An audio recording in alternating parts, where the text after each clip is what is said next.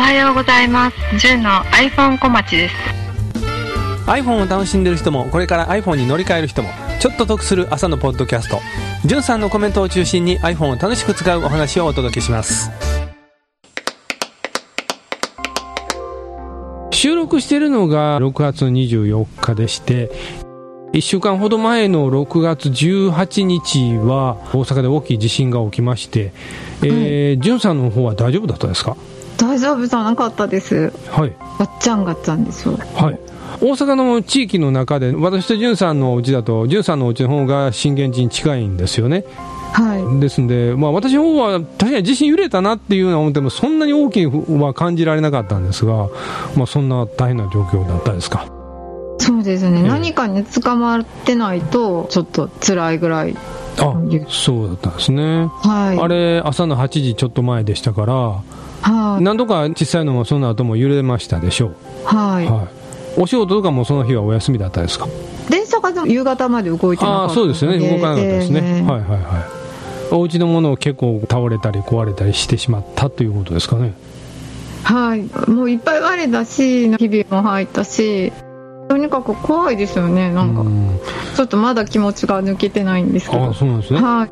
ジュンさん含めジュンさんの周りの方も特に怪我とかそういうのはなかったですか？あ、はい。怪我はなかったんです。ああそうなんですね、はこの収録してる時点で1週間近く経ってて、まあ、それほど大きな新しい地震っていうのは大阪ではないんですけど、あでも昨日の夜にあったんですよ。またちょっとあったんですね。余震が割と。はい。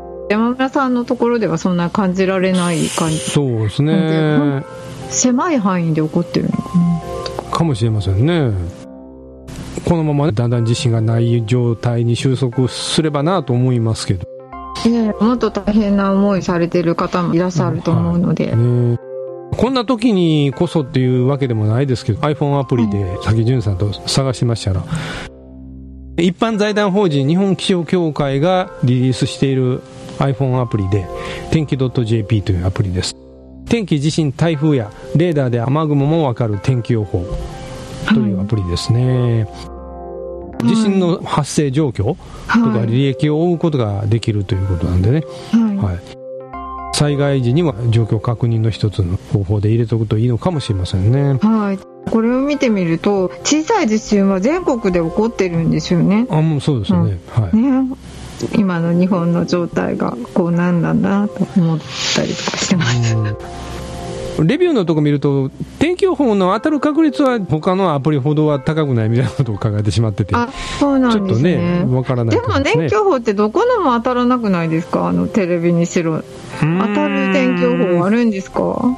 私は天気予報と雨雲レーダはいーをずっと見るので、雨雲レーダーの方を信じますね、お天気の雲ってカオスな動きするって聞いてましたけど、はい。あの雨雲レーダーをずっと見てると、本当それが分かりますね。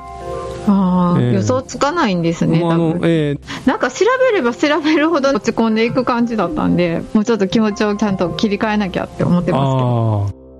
大阪に限らず、他の地域でも大なり小なり地震で大変な思いされている方もいらっしゃると思いますが、えーはい少しでも回復って言いますかね、そうですねいつも生活に戻られることを祈ってます。ええ買い物に行くと何か缶詰を買ってしまうようになりました。それでは、いってらっしゃい。